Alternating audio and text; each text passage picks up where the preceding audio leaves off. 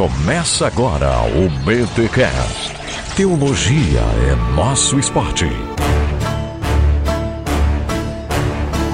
Muito bem, muito bem, muito bem. Começa mais um BT Cash de número 221. Eu sou Rodrigo Bibo e uma fé pequena é melhor que fé nenhuma. Hã? Olha aí, grande Lutero. Aliás, não sei se foi Lutero que disse, mas pelo menos o autor aqui disse. Perfeito. Boa tarde, eu sou Cláudio. Sou devoto de São Martinho, com a cabeça nas nuvens e os pés no chão. Olha aí! Gente, estamos aqui com Cláudio Beckert Júnior, né, Cláudio? Tem o Cláudio Júnior, não tem? Sim, sim. Olha aí, o Cláudio talvez você não conheça, mas eu e o Alex conhecemos. O Cláudio se formou com o Alex lá na faculdade luterana, a gente é, fez uma amizade lá, eu ia direto, o Cláudio na época já trabalhava na União Cristã, a editora evangélica, e eu ia lá no escritório, pedir umas dicas de literatura. Cláudio, há quantos anos tu estuda teologia? Porque quando tu entrou na faculdade, você já manjava um pouquinho dos Paranauê, né? Sim, a gente foi discipulado na Missão Evangélica União Cristã, ligada à Igreja Luterana em Joinville. Então,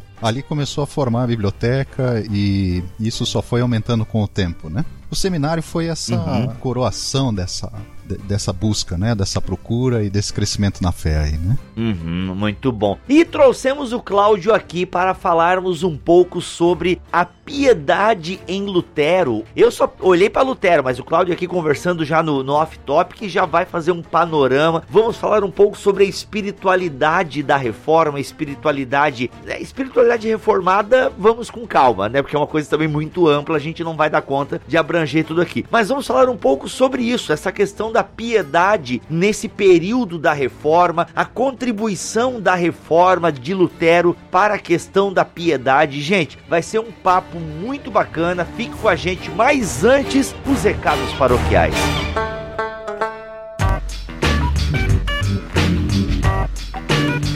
E nos recados paroquiais dessa semana, galera, a promoção Independente de tudo, uma parceria do Bibotal que a Disque Mídia vai acontecer. Na verdade, já está acontecendo e eu estou aqui para a galera. Eu estou muito feliz, a equipe do Bibotal que está muito feliz porque a gente vai dar uma grande oportunidade para você que é músico cristão independente. Galera, o que que é essa promoção, esse concurso independente de tudo? Olha só, presta atenção, mesmo que você não seja músico, mas vai que você conhece conhece alguém que não ouve podcast e você pode então estar ajudando esse seu amigo que é tem uma banda, canta sozinho, uma dupla, um trio, enfim, presta atenção. Se você é cantor, tem uma banda e papapá, cristã, você canta música cristã, não importa se você é católico, evangélico, se você é adventista, se você canta músicas cristãs que estão ali, querem cantar as escrituras, que você acha que está de acordo com a Bíblia Sagrada, então você pode participar deste concurso, dessa essa promoção independente de tudo. Galera, como é que funciona esse concurso? O artista, né, a banda ou a dupla ou o trio deve escolher a melhor música de trabalho que vocês têm, tá? Vocês vão preencher um formulário e lá nesse formulário vocês vão colocar um link para essa música. Ou seja, ela já deve estar, né, ou no Spotify ou num vídeo no YouTube. Ou seja, essa música deve estar pública para que a gente tenha acesso e consiga ouvir. Mas como assim, Bibo? Gente, Gente, olha só, essa promoção, esse concurso, independente de tudo, ele quer, é, ele visa quem? Ele visa aquele artista ou banda, né? Quando eu falo músico, entenda tudo isso, tá, galera? Artista, é, artistas em geral, seja solo, seja com banda, com trio e por aí vai. Galera, vocês que já gravaram em estúdio, vocês até já lançaram uns EPs, já lançaram até um CD, quem sabe? Você que já tá nesse passo da sua carreira artística, você já lançou um EP, você já tem umas três ou quatro quatro músicas, ou você já gravou em estúdio, mas ainda não conseguiu prensar num CD essas músicas e tal. Independente se você já lançou um EP, se você já lançou um CD, ou se você tá com os arquivos aí guardados no seu computador. Esse concurso é para você, porque a Disque Media ela quer dar mil CDs prensados para esses artistas que já estão nessas condições. Mas como assim? Se você já lançou por uma gravadora, sucesso. Você já está muito bem, uma gravadora já tá aí, valorizou o seu trabalho e lançou o seu disco. Não, se você já tá nesse patamar, não é para você essa promoção, esse concurso independente de tudo. Ou seja, qualquer músico cristão ou banda cristã independente podem participar desde que tenham suas músicas gravadas em estúdio e registradas com o código ISRC, ok, gente? Isso é muito importante. Então, galera, aproveita, passa esse áudio para todos os seus amigos músicos. Gente, não importa se ele ouve o Bibotalk ou não, você ouve, isso que importa. Passa para ele o link, explica para ele um pouco a promoção e diga para ele se cadastrar, para ele mandar a música dele, porque olha só, quais são os critérios de avaliação? Qualidade musical e teológica das músicas. Nós, a equipe do Bibotalk, vai analisar a qualidade teológica das músicas, né? Um pessoal da Disque Media e também um amigo meu pessoal que é professor de música, o cara é, toca na igreja, o cara toca na noite, ele manja de música, então o cara ele detona na música, vai também nos ajudar nessa questão da qualidade musical. Então assim, gente, é isso. A promoção, né, o concurso, eu chamo de promoção, mas na verdade é concurso independente de tudo já está valendo, mas presta atenção. As inscrições serão aceitas até às 18 horas do dia 20 de novembro de 2017. Então, galera, tem menos de um mês para os músicos entrarem em contato e fazerem as,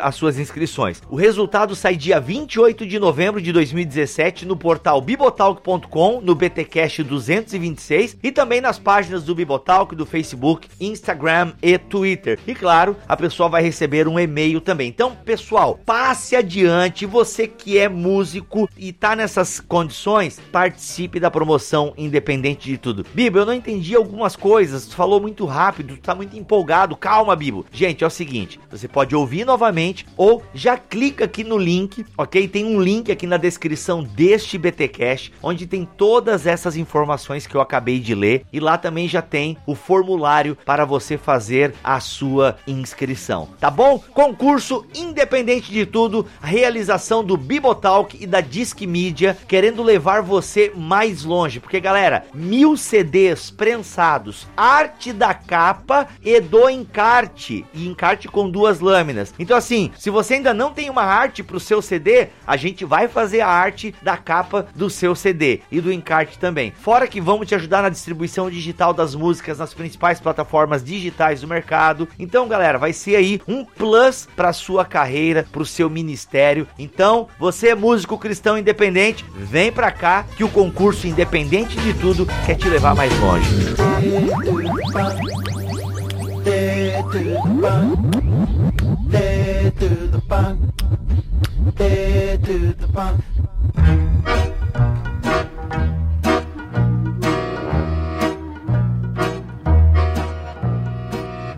Cláudio, para a gente começar o nosso papo sobre piedade, né, na, na reforma protestante, antes dela e o legado dela, é, é importante a gente definir, é, ou melhor, tu definir, né, o que que a gente entende por piedade. Quando a gente usar o termo piedade aqui neste BTcast, a gente está querendo dizer o que com esse termo piedade? Certo. O que que a gente pode pensar, né? A piedade muito tradicional seria essa visão de uma pessoa iluminada, né? Uma pessoa que tem um, uma santidade, que parece que tem uma aura, uma coisa diferente em torno dela, né? E essa talvez era a, a grande questão naquela época, na Idade Média. A gente tinha estes místicos, né? Cheios de sinais, fenômenos, manifestações, êxtases, né? E, uhum, e, e assim, expressões de gente que quase flutuava, digamos assim, né? Tá aí São Francisco, Santa Teresa, Hildegard von Bingen, né? Uma... Quem? Quem que é essa?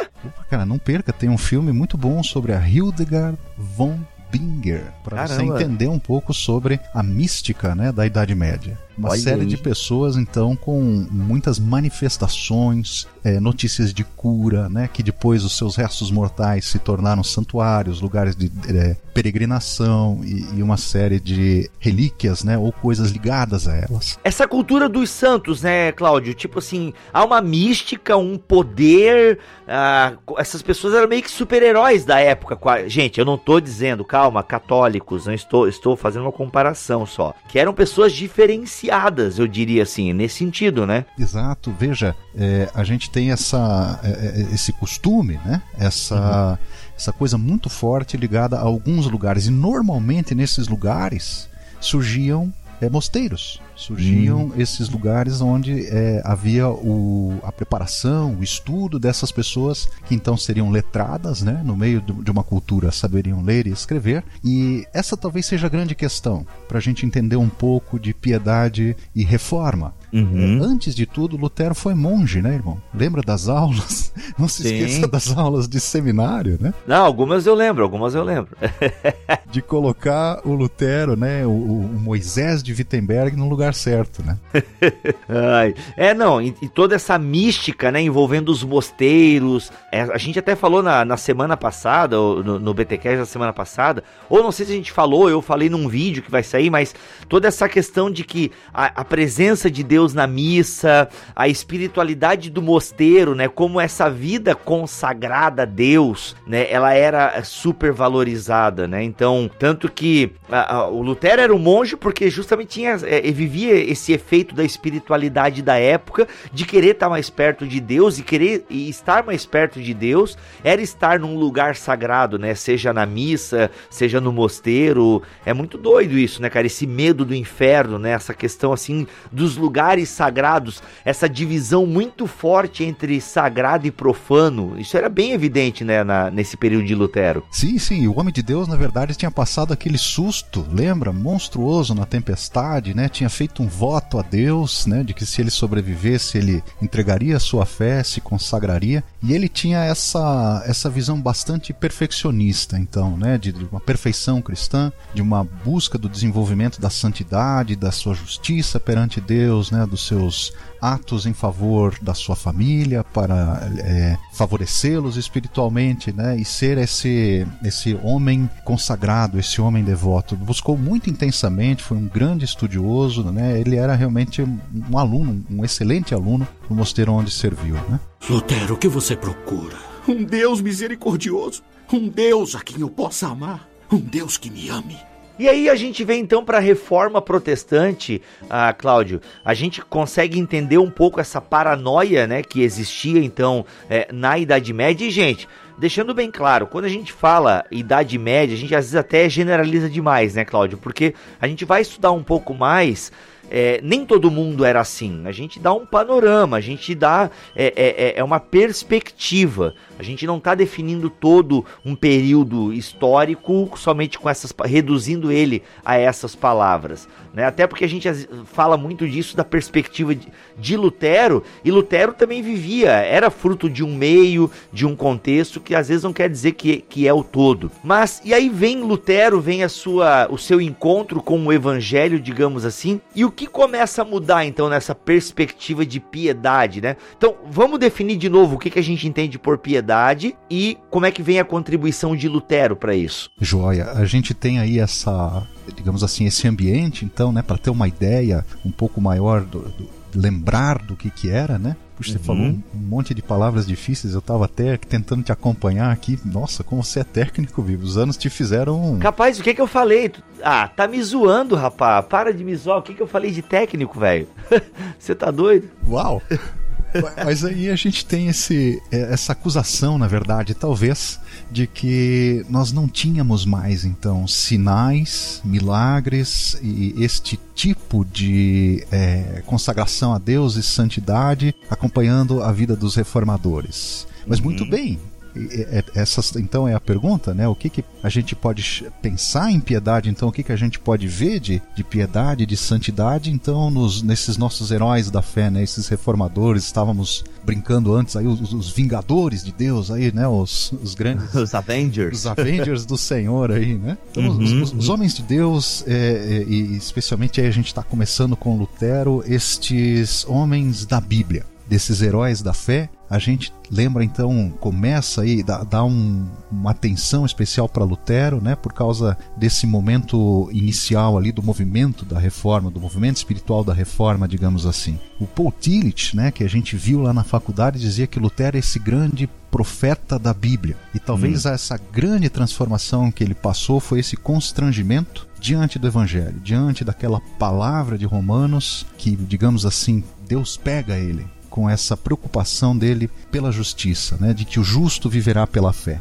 E isso muda a consciência dele. Ele passa a ser esse homem que, que desconfia de si mesmo, que tem esse, esse questionamento e sua, essa visão de que ele é pecador e que essa palavra uhum. faz dele um sábio, né? Ele não era tão culto, pelo contrário, vinha de ofícios da sua família e de coisas mais simples, estava ia tentar estudar direito, mas não seguiu esse caminho. Né, foi para o ramo da teologia e escrevia como as coisas vinham assim do coração dele. E esse homem se tornou sábio pela palavra puxa, aquele livrinho da liberdade cristã é um, é um marco, é, é, um, é uma consciência a respeito do pecado e da visão de si mesmo que coloca as coisas no lugar, digamos assim. E daí uhum. isso faz a gente pensar na relação com Deus e, e na nossa pecaminosidade desse jeito humilde.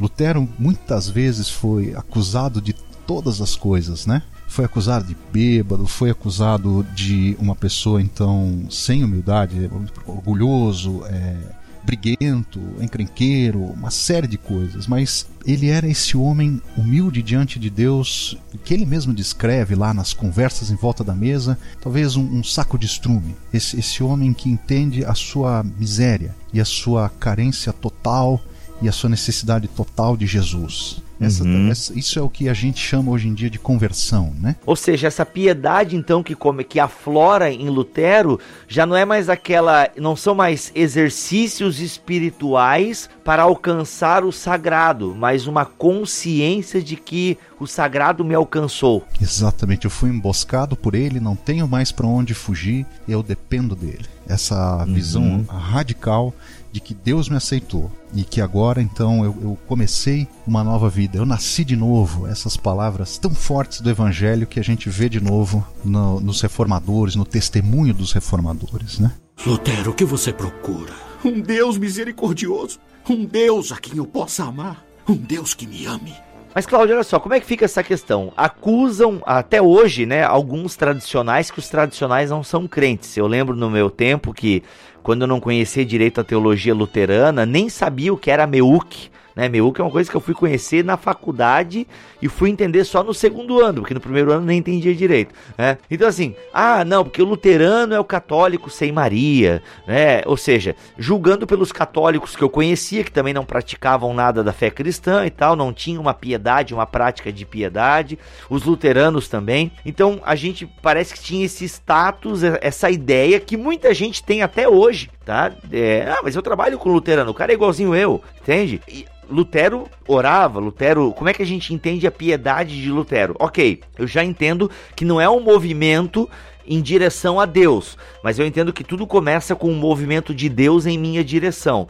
Mas como é que eu vou entender essa piedade? Lutero ele era um homem de oração, né? Os biógrafos dele sempre falaram muito, apesar de a gente não ter muitas orações de Lutero escritas e tal, mas se tem muito isso, a importância que Lutero dava à oração. A gente podia falar um pouquinho é, do legado de Lutero nesse sentido, porque por mais que ele ele, como é que eu poderia usar a palavra assim, ele des sacraliza a piedade, tu tá entendendo o que eu quero dizer? Ele, ele tira um peso salvífico da piedade. Eu não sei aqui como é que eu poderia utilizar o termo agora, mas você tá entendendo onde eu quero chegar? Meu Deus, vamos ver se eu consigo falar alguma coisa a respeito. Eu já ouvi várias definições, essa sua foi bem legal. Eu tinha ouvido também uma de que os luteranos são os católicos sem os bonequinhos, né? Sem os. essa, uh, são os luteranos sem action figures, né? Action figures e os colecionáveis. ah, essa é boa também, cara. Não, gente, lembrando, isso eram impressões que eu tinha do meu círculo social. Não estou definindo luteranos dessa maneira, pelo amor de Deus. E nem católicos. Depois eu fui conhecer muitos católicos que são é, é, praticantes de uma, uma espiritualidade, são crentes e tudo mais. E conheci luteranos também crentes. É, mas eu estou dizendo que no meu círculo social, eu lembro até hoje da palavra né, de um amigo meu quando eu falei, eu já na Assembleia de Deus, e eu falei para um amigo meu, cara, tô indo estudar num seminário luterano. Aí ele olhou assim para mim, Cara, mas luterano não é católico, igual católico, né? Então, assim, depois eu fui descobrir, inclusive, que pra, né, pros luteranos é uma afronta falar um negócio desse. Mas, para tu ver, no meio em que eu vivia era isso. Não, porque a igreja deles tem crucifixo, tudo, aquela coisa toda. Por quê? É como se não houvesse uma manifestação, né, de uma espiritualidade latente por parte das igrejas históricas, né? É claro que, lembrando, gente, eu falo isso a partir do meu mundinho, né? E o meu mundinho não representa o todo, obviamente. Mas fala aí, Cláudio, fala o que tá no teu coração, igual Lutero escrevia a partir do coração. Vai lá. então, tinha essa acusação de que, puxa, vocês não têm milagres, né? As coisas já não acontecem mais, Deus não manda os seus sinais, nós temos esse patrimônio de milagres e parece que nada mais acontece aí, né? Uhum. Então, essa autoridade baseada nos sinais, nas maravilhas. Jesus também passou por isso. Jesus também foi questionado dessa forma em diferentes momentos do seu ministério. E é verdade que a gente tem aquela famosa frase de Martinho Lutero, né? Que diz lá que o tempo dos milagres, na verdade, cessou. Já passou, seria, né? Talvez a, melhor tradução aqui. Eu estou com o meu livrinho O Dedo de Deus ou Os Chifres do Diabo, do Alan Pierat, né? Da, um, um, livro publicado pela Vida Nova aqui para lembrar isso. Uhum. Então a gente tem essa perspectiva diferente, talvez nos, nos, reformadores, e a gente pode identificar isso bem forte em Lutero. Mas então, do, do que, que nós estamos falando quando nós estamos falando de Lutero? Qual é aquela frase, desculpa te interromper, Cláudio, qual que é aquela frase clássica que a galera, fi, é, frase de Facebook aí, é, ainda que faça chover milagres, como é que é? Ainda é falso. Pô, eu queria lembrar agora. O ensino não é verdadeiro, mesmo que faça chover milagres, alguma coisa assim. Eu agora também não lembro ela exatamente, mas ó, falando em frases, e se você pensa em Lutero como esse homem de oração, ele tinha aquela famosa frase, né? Se eu, eu, eu, eu oro uma hora por dia, mas se eu tenho muita coisa para fazer, se esse vai ser um dia pesado, Aí então eu tiro duas horas. Uhum. Ó, achei a frase aqui, ó. Qualquer ensinamento que não se enquadre nas escrituras deve ser rejeitado, mesmo que faça chover milagres todos os dias. Olha aí. Lutero, o que você procura? Um Deus misericordioso, um Deus a quem eu possa amar, um Deus que me ame.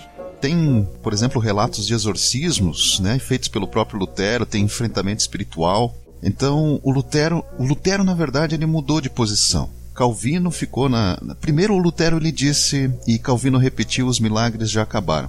Depois o Lutero falou: os milagres na verdade ocorrem no coração, na alma, ocorrem dentro. Essa piedade, então, do, da, da mudança, da, da, transformação, do novo nascimento, da, da mudança interior, da mudança que Deus faz em nós. E daí teve na época de Lutero, não sei se você lembra, mas teve até movimento apostólico, né?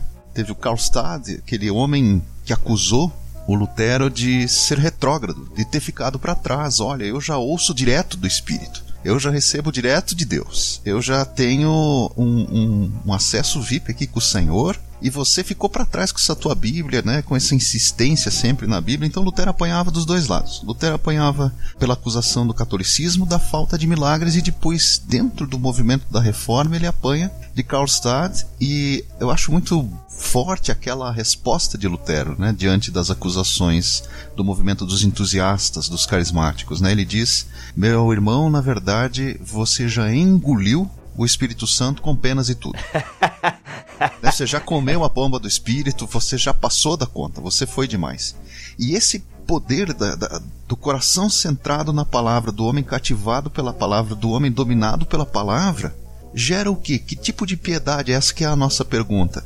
É a piedade da vida normal, meu irmão, do extraordinário no normal. Do corandio. Eu vivo diante de Deus e diante de Deus eu me caso, diante de Deus eu tenho filhos. Lutero teve seis, aliás, né? Seis filhos. E, e daí a gente faz culto em casa. O que a gente chama lá em, em alemão de Hausgottesdienst, o culto em casa. O, o, o, o Haus Andas, o, o, a meditação em casa o devocional em casa. E daí, mais uma vez, lembrando lá o que a gente faz na editora, né? A missão pelos livros, todo ano a gente faz orando em família. Que é um devocional que quer puxar isso, que quer fazer isso, quer encorajar, incentivar a família a manter a vida de oração, a vida de leitura estudo da Bíblia, essa, esse compromisso de ler a Bíblia inteira. Essa, isso é o que a gente herda da tradição espiritual da reforma. Falar da piedade da reforma é falar das coisas do dia a dia falar de homens e mulheres dedicados a Deus. Cara, Lutero foi incansável, tanto naquilo que escreveu quanto na tradução da palavra. Falar de gente feliz, gente criativa, Lutero escreveu poemas, música, né? Puxa, se a gente lembra dessa música linda da Reforma, né, que está sendo aí tão cantada nos cultos nesse mês, o Castelo Forte, né? Essa, essa igreja que canta e é feliz. Né? Então, o poder do louvor, isso a gente nunca pode subestimar numa piedade da reforma. O poder do louvor. O poder de voltar para casa cantarolando a palavra. E Lutero, ele, ele, por causa dessa vida com Deus, dessa, dessa coerência interna, ele se torna meio uma referência, o, o herói da Alemanha. Mas aqui daí talvez tenha um, um detalhe na piedade da reforma. Lutero não se os filhos de Lutero e Lutero não se tornam a família real da Alemanha. Eles não se tornam essas pessoas especiais acima das outras, né? Ou que tenham uma consideração natural de que devem nos conduzir, liderar e, e governar a Alemanha, né? Tanto com a mão direita na Bíblia, a mão esquerda no, no cetro ou na espada, né? Não, não, não deve ser assim. Então essa gente que vive com liberdade diante de Deus influencia a sociedade onde vive e guerreia as guerras. As pessoas, puxa, escrevem tantos livros sobre a política da reforma, sobre a economia da reforma, sobre os costumes da época tal e tudo mais, mas Lutero guerreou essas guerras da sua época com oração. Foi um, foi um homem de oração. Foi um homem que pregou muito, ensinou muito, falou lá da, do pecado, do problema, da justificação, todas aquelas doutrinas que são fundamentais e importantes para a gente compreender corretamente o Evangelho, mas ele era um homem de oração. Era um homem que não tinha vergonha diante de um problema de correr para o seu quarto e orar.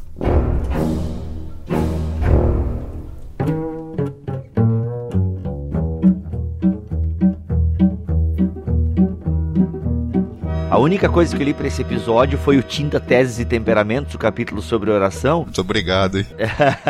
ah, olha, vou estar com o Claudio lá, vou estudar para quê? Aliás, tem dois anos que eu não estudo mais pro BTcast. Só tô gravando com gente fera, cara. Aí eu vou tudo na onda, né? E ele fala justamente isso, né? que o que o diabo quer fazer é, é muito legal, assim. A gente olha para Lutero, uh, abrindo um parênteses aqui, né? A gente olha para Lutero e, e, como tu falaste, a gente lembra muito das doutrinas da graça, o que é maravilhoso, né? É o emblemático, é a doutrina pelo qual a igreja permanece ou cai, não, tudo show. Mas é legal que algumas literaturas, e o Tinta e Teses faz isso, entre outras biografias de Lutero, estão resgatando esse Lutero mais humano, esse Lutero como conselheiro pastoral, né? Como um cara realmente ali cheirando a ovelha, né? e um cara que guerreava com o diabo, né? Uma figura tão, parece que às vezes esquecida no nosso meio, né? No, no, nos herdeiros da reforma, né? Você fala em diabo, eu nunca me esqueço, uma vez eu tava dando um estudo bíblico, numa, eu prego muito pros luteranos, né? Não sei porque que ele, eles me convidam, aí eu, eu, eu, vou lá. Aí, e às vezes eu, eu já preguei sobre batalha espiritual num, num, num, retiro de jovens luteranos, cara, parece que eu tô contando assim uma história, é, sei lá, da Marvel, da DC, entende? Que esvaziaram tanto essa figura do diabo, e aqui eu não tô dizendo que tem que dar poder pro diabo, gente, pelo amor de Deus, sejam maduros. Mas é incrível, você olha para Lutero, eu não sei se ele é um, um filho do meio, né? Ou ele tá sendo bíblico, eu acho que ele tá sendo bíblico, mas ele tinha muito essa ideia, cara, primeira coisa que o diabo quer fazer é, é acabar com a sua vida de oração. E aí quando você pega, e é por isso que o Lutero vai falar tanto, se eu entendi bem o que eu li aqui no texto, para nós termos essa consciência de quem nós somos diante de Deus. Que quando eu tenho a consciência de que eu sou pecador, que eu tô arrebentado, eu não vou me sentir mal no ato do pecado e vou buscar a Deus, o único que pode me perdoar. E a nossa mentalidade meritocrática é justamente o contrário, né? Eu faço um, né, eu peco, meu Deus, como é que posso estar eu agora diante do Todo-Poderoso? E aí isso vai minando a minha vida de oração. Por quê? Porque aí eu não me sinto digno de buscar a Deus agora. E Lutero fala, cara, vai lá, vai, vai lá, vai com a fé que tu tem, né?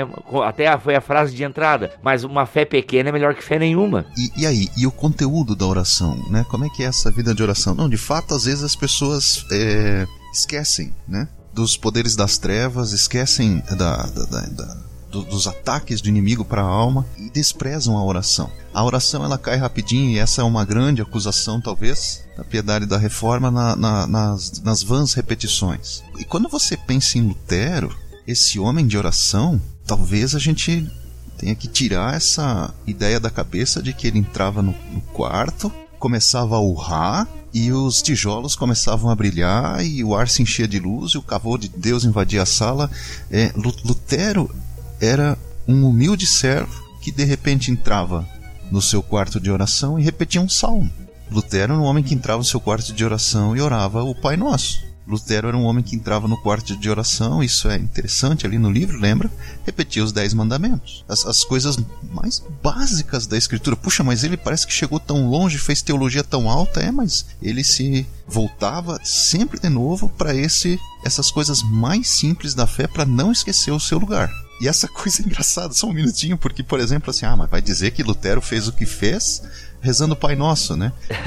Você tem o cara aqui da esquina berrando no microfone fazendo uma igreja para si mesmo? E esse homem, então, né, simplesmente com, com o Pai Nosso, com essa oração que o Senhor mesmo lhe ensinou e lhe deu, e ele agarrou como esse presente do céu, mudou a história, gente. Então, talvez assim, até para quebrar um pouco desses mitos da oração, né? Não é vãs repetições. A gente pode pegar a palavra de Deus e usar errado. Lutero, o que você procura? Um Deus misericordioso. Um Deus a quem eu possa amar. Um Deus que me ame. Aí eu vejo, Cláudio, é, lendo aqui, eu entendi que está muito também da disposição do coração, né? Porque ele começa até um, a primeira citação literal do capítulo, é, Lutero fala justamente dessa questão do, do coração, né? O que, que ele considera importante. Né? Então ele fala da sobriedade na oração, você tem que estar tá consciente, tem que ser uma oração intencional. Então, mesmo que seja lendo os Dez Mandamentos, o Pai Nosso ou um salmo, há uma intencionalidade ali, porque ele também ele fala contra essas orações prontas, né? Eu vou ler aqui. Isso vai contra aqueles que apenas leem os salmos sem que o coração participe. E é de se temer que as orações litúrgicas prontas sejam antes um obstáculo que uma ajuda, porque ofendemos Deus ainda mais quando apenas as lemos sem envolver nosso coração. Pois ele diz: este povo se aproxima de mim com a sua boca e com os seus lábios me honra, mas o seu coração está longe de mim. Então é, é interessante, porque assim, tem livros de oração. Até eu estava na conferência fiel aí em outubro e eu, alguém me apresentou um livro lá puritano e, cara, tinha orações assim de três, quatro páginas. Então, assim, eu acho legal você ler. Agora, uma opinião bem pessoal, não é a opinião de Lutero, tá, gente? Mas é o que eu entendo a partir da leitura de Lutero. Ah, eu acho legal ter esses livros de orações e tal, mas às vezes eu, cara, tá aí a tua oração sincera de coração. Como é que eu acho que tem que ter esse balanço ali. É legal você ter uma oração, é você ler como é que o povo de antigamente orava e tal, isso te dá uma base. A, gente realmente se inspira em grandes homens e mulheres do passado, mas esse alerta de Lutero para mim ele fica bem evidente, sabe? Cara, o teu coração tem que ser uma coisa intencional, né? Não dá para ser meramente uma repetição, né? Uma van repetição. Não sei como é que tu vê esse equilíbrio, Cláudio. É, chegou a correr uma lágrima aqui você lendo o livro, ó, que bom que te ajudou, irmão. Olha aí. Que, que, que, foi importante. O que mais me chama atenção ali é logo o começo do texto, quando ele tem esse livrinho escrito para o Pedro Barbeiro para esse homem que estava preocupado em aprender a orar, como orar, né? E o exemplo dele não é culto, não é bonito, mas ninguém ficou sem entender. Olha, eu queria orar que nem o cachorro do Pedro busca comida na tigela. Aquela voracidade, aquela constância, aquele, né? Aquela, aquela coisa que, que, que vem de dentro e, e, e não, não pode é, esperar, precisa acontecer, né? Essa, essa disposição para o relacionamento com Deus, né? Essa disposição de estar na presença de Deus, ansiar por isso, desejar por isso. Então o exemplo é meio sujo, o exemplo é meio ruim, mas é bem do tipo de Lutero, né? Cara, e o exemplo é bem nerd, na verdade. Desculpa aqui a digressão é, nerdística, mas Peter Weller, que é o cachorro que Lutero se refere aqui, é o nome do ator que faz o Robocop, ok? eu tava, pô, Peter Weller, eu conheço esse cara. Mano, é o ator do Robocop, meu primeiro filme no cinema. Então, fecha a digressão nerdística. Mas é justamente isso. Se eu fosse tão dedicado à oração quanto o cachorro de Peter Weller se entrega à comida, hoje mesmo minhas orações seriam capazes de trazer o dia do juízo. Esse cachorro não pensa em mais nada o dia inteiro além de lamber sua tigela. Cara, que é do conversas à mesa, é, é, essa, essa pérola. Isso, isso. E assim, e que a gente tenha essa vontade de orar. Que isso não seja né, simulado, que a gente é, procure, busque a Deus. Isso muda a história. E quem muda a história é o dono da história. É, é o Senhor, né? E a gente humildemente faz parte dessa questão. E, e tem, tem essa, essa questão bonita lá, 1 João 5,14, que Deus ouve a gente. Lutero, o que você procura? Um Deus misericordioso. Um Deus a quem eu possa amar. Um Deus que me ame. Qual que é o texto bíblico? Até acho que o livro cita aqui é 1 João, não, ou João. Não, 1 João 5,14, né? 1 João 5,14. É, a gente pode até dizer, é, Cláudio, que Lutero conseguiu fazer o que fez, como tu mencionaste alguns minutos atrás, por conta da oração. Eu acho legal aqui quando Lutero dá uma repreendida em Melanchthon, né? Que tá lá sofrendo bombardeios numa, numa dieta. É, quando ele foi, acho que, a, a, a negociar em Augsburg né, na dieta de 1530, enquanto Lutero estava lá no castelo de West-Coburg, não sei como é que se fala em alemão isso aqui, uh, West-Coburg aqui no português, né? E aí ele manda, ele escreve pro, pro Melanchthon, cara, eu odeio quando tu fica preocupado assim, é, é, né? Isso me consome. Oro por ti com todo empenho. Ou seja, Lutero dizendo que ou a gente confia em Deus ou não vai rolar, né? Lutero talvez não aguentaria a pressão, né? Se não fosse por conta da sua piedade, da sua vida em oração, de estar consciente de que está diante de Deus. Isso é, isso é lindo, cara. E você tá ficando um bom luterano, né? Cara, tu sabe que eu queria ter ido pra Luterana, mas a minha esposa ainda quis dar uma segurada. Aí beleza, vamos. que quando eu saí da semana, eu falei, ah, amor, vamos logo pra Luterana e tal. Já gostamos lá mesmo do pessoal, já frequentamos um grupo de casais luteranos, vamos, vamos entrar de cabeça lá, amor, ainda não e tal. Ô, minha esposa é mais penteca do que eu, cara, olha aí, fiquei de cara. vamos lá, meu irmão. Assim, ó. Deus, o Senhor do universo, ouve a gente. E não somos nós que mandamos em Deus. Né? Não é a gente que muda Deus, é Deus que nos muda. Ele tira o mal da gente, ele afasta do mal, ele nos protege de todo mal. E, e a gente ora porque Deus mandou. É simples assim. Isso é bem, bem da boca de Lutero, né? Ah, mas por que e tal e todo, porque Deus mandou. Pronto. E, e ora et labora, lembra?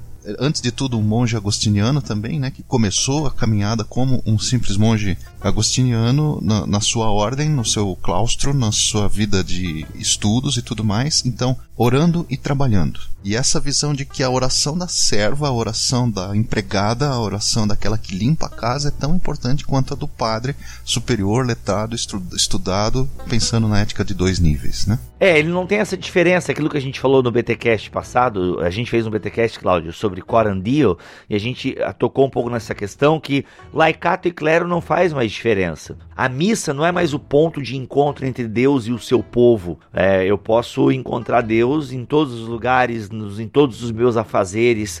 E isso é legal, isso muda a espiritualidade. Eu penso que até é, é uma coisa, todo livro que a gente vai ler de oração, ele quer fomentar isso. Eu lembro do primeiro livro de oração que eu li, eu não lembro o nome do livro e não lembro de todo o conteúdo do livro, mas uma coisa que me marcou é o que a autora chamou de orações flechas. Ela diz assim, ó, você tá andando na rua, passou um caminhão do bombeiro, um carro do bombeiro, uma ambulância, ore pela ambulância. Passou por uma mãe carregando o seu filho, ore por essa mãe, ore por esse filho. Cara, aquilo me marcou de uma maneira, velho. Era um livrinho da Betânia, eu lembro. Ah, velho, aí eu não, infelizmente eu não sou, eu não sou privilegiado com essa memória, não, mas não, não, eu também não lembro do livro, mas eu lembro dessa recomendação. Puxa vida. É, cara, aquilo me marcou assim, sabe? Tipo, e eu, eu procuro e até hoje hoje eu trago aquilo pra minha vida, assim, tipo, agora eu vou pagar de espiritual aqui, né? Mas assim, do, do, tomar a água, sabe? Assim, de toda vez que eu vou tomar água, há um sentimento de gratidão. Cara, quando eu vou fazer pipi, porque eu não sei se vocês já ficaram sem fazer pipi, né? Mas eu já fiz duas cirurgias que, cara, não fazia pipi. Eu tive que fazer procedimento cirúrgico lá, esqueci o nome do negócio lá, enfiar o caninho, meu Deus, coisa horrível. Mano, quando eu vou fazer pipi, eu agradeço a Deus, sabe? Vou tomar água. É, é, é essa, essa constância, né, de saber e, de orar. E eu moro aqui perto do presídio, né, de Joinville. Eu moro no caminho do presídio. Mano, passa muita polícia por aqui. E, sabe, não vou dizer que eu oro todo carro de polícia que passa, né, porque passa muito, mas então aquilo me marcou, sabe, de eu tá, eu posso orar a Deus, falar com Deus, eu posso. É, ah, como é que eu entendo orar sem cessar? Eu, eu criei o termo, criei o termo, né, eu nomeei de pensamentos orantes. Né? Eu tô pensando, tô orando, tô colocando isso diante de Deus, sabe? Então eu acho que isso é uma coisa que eu vejo em Lutero, né? Uma coisa que, que eu aprendo com Lutero. Espero que não, não atrapalhe aqui a gravação, o tanto que eu tô rindo enquanto você tá falando que você continuou mesmo, cara, é muito engraçado. A gente não muda, né, cara? A gente não muda, a gente, a gente só piora. O último tema aí que, que eu anotei, cara, nos meus, nas minhas tarefas de casa é essa importância de orar desde a infância. Eu tenho um menino pequeno, meu homenzinho aqui tem três aninhos, né? E a gente faz as, as pequenas orações com ele, né? Para que numa linguagem que ele também entenda e tal. E, e eu vejo o resultado já no de 10. O de 10 O, o meu filho um pouco maior é esse filho que confessa as coisas, que estabeleceu uma relação de confiança com a gente, que busca o Senhor, que, que entendeu a importância da palavra, dessa vida orante que você falou, né? Desse, dessa, dessa cabeça é, cheia de Deus e, e que aponta para o céu. Lutero falava bastante do céu, né? Então essa, essa piedade da, da reforma é, é essa piedade que, que briga com o diabo, que nem a gente falou, né? Eu posso sentir o, o bafo de Satanás na minha nuca e, e que tem esses momentos, mas essa vida de oração que também é, se recorda das, das coisas simples. Lutero, o que você procura? Um Deus misericordioso, um Deus a quem eu possa amar, um Deus que me ame. A gente falou no início do programa que ia tentar dar uma passadinha ali por Genebra, né? Falar um pouquinho do, do Calvino. A gente falou bastante de Lutero. E, Cláudio, Calvino, né? O teólogo do Espírito Santo, né? Como, como é atribuído esse título a ele, com certeza deve ter algo também acerca da piedade que possa nos inspirar aí, né? Tem. Teve o, Moisés de Wittenberg e teve o Josué de Genebra, né? o Calvino. É. Na verdade, é interessante as pessoas colocam eles lado a lado, né? Mas o, o Calvino tinha oito anos quando Lutero pregou as 95 teses, né?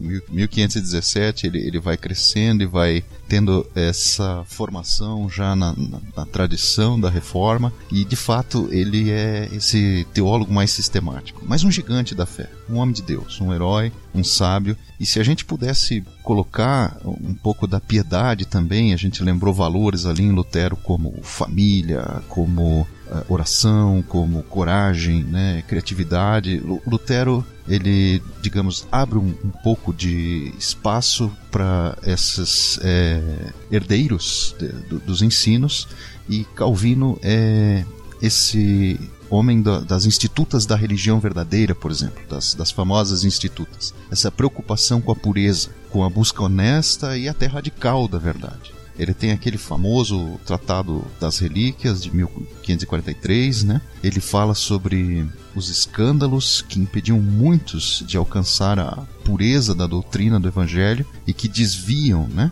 os cristãos do, do, caminho de Deus. Então, ele censurava a imoralidade dos amigos, ele, ele tinha essa influência em Genebra a, da, da, política dos costumes, né, de que então chegavam para abordar as pessoas, encorajá-las a ir ao culto, a se ocupar das coisas de Deus. E esse homem da palavra também, esse, esse grande explicador, esse é, expositor incansável da Bíblia. Essas explicações tão fundamentais que mudaram o mundo.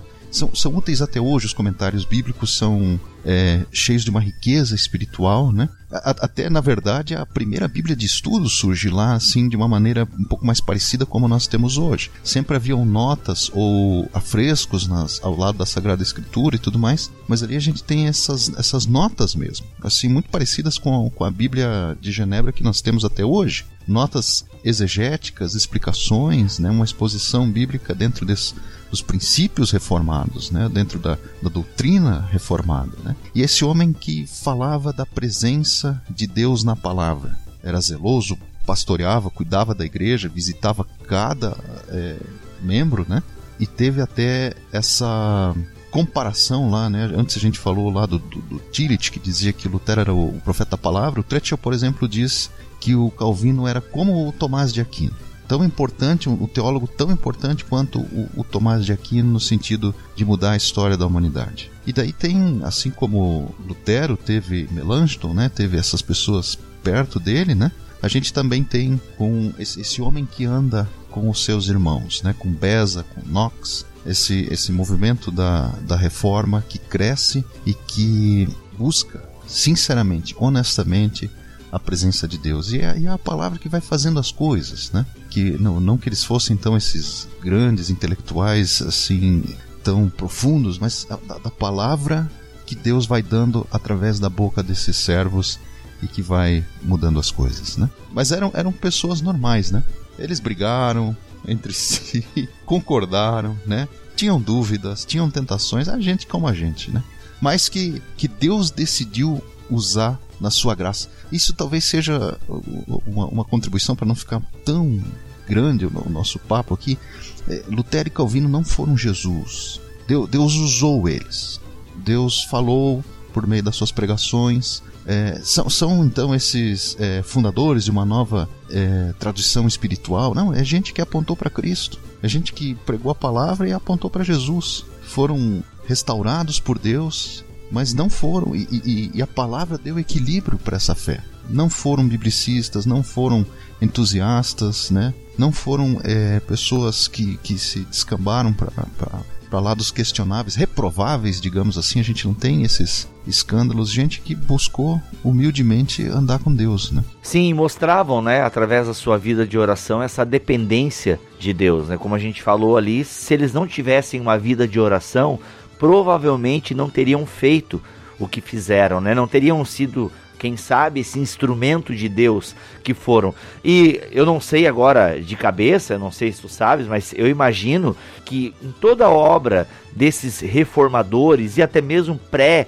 reformadores, se a gente vai ler a biografia deles, a gente vai perceber que essa piedade ela tá ali presente, tá latente essa confiança em Deus, essa busca por Deus, essa importância da oração, é, que era algo e foi uma ferramenta importante. Na verdade, quem sabe tenha sido a ferramenta, né, essa vida de oração, porque senão nada da, se não tivesse a vida de oração, não, de nada adiantaria os escritos, de nada adiantaria as batalhas, as dietas, se não fosse essa confiança de que quem faz a história é o autor da história, né? E que a gente é, somos meros pincéis, meros instrumentos e, e por aí vai. Isso é, isso é muito legal. E a gente já falou, a gente já falou um pouco disso e que por isso mesmo foram perseguidos, foram chamados de hereges, teimosos, né? É, polemistas, é, encrenqueiros. Vamos usar um português mais simples, né? Mas que estavam honestamente buscando o Senhor. Uhum, é, isso é muito legal.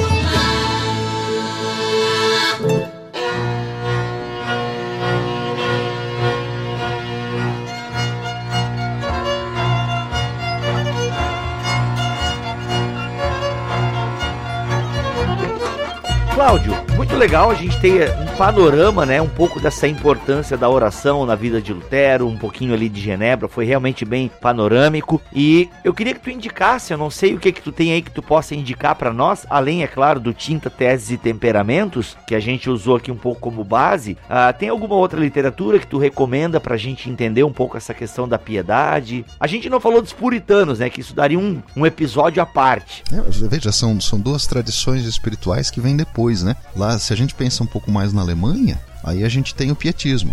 Zinzendorf, né? Nos, nos países de, de, de tradição é, luterana, é, você tem Noruega, né? Outros é, seguidores é, dos ensinamentos que têm uma espiritualidade. Puxa, a gente tem um livro na editora, o livro é, Oração, o Segredo de Abrir o Coração, do Ole Hallesby puxa, isso, isso é um, um, ilustre desconhecido, às vezes, da maior parte das pessoas. Mas do ponto de vista, então, da, da teologia reformada, daí você tem puritanismo, você tem clássicos, né?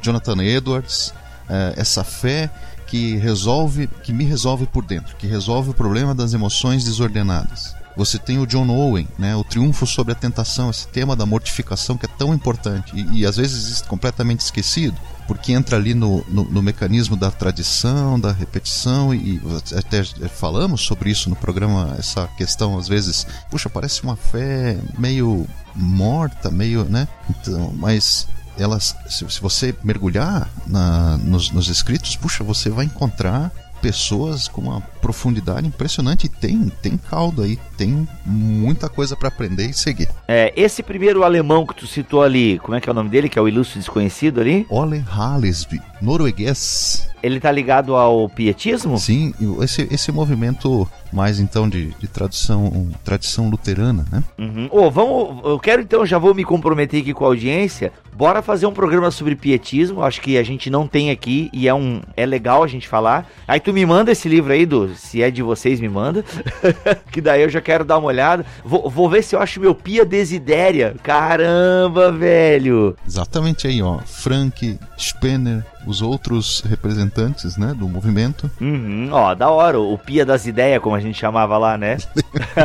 Cara, muito legal. Então, ó, o Cláudio vai voltar aqui pra gente falar um pouquinho sobre o pietismo. Tá muito ligado à piedade, vai ser bem legal. Então, Cláudio, pra gente encerrar aí a sua palavra final, pra gente sair daqui pensando nesse tema. Meus irmãos, orem, busquem a Deus de, de todo o coração. Vamos, vamos lamber a nossa tigela de oração. vamos, né, orar como se precisássemos disso, assim como precisamos respirar. Amém. Amém. Este podcast foi editado por Mac Bibotalk Produções.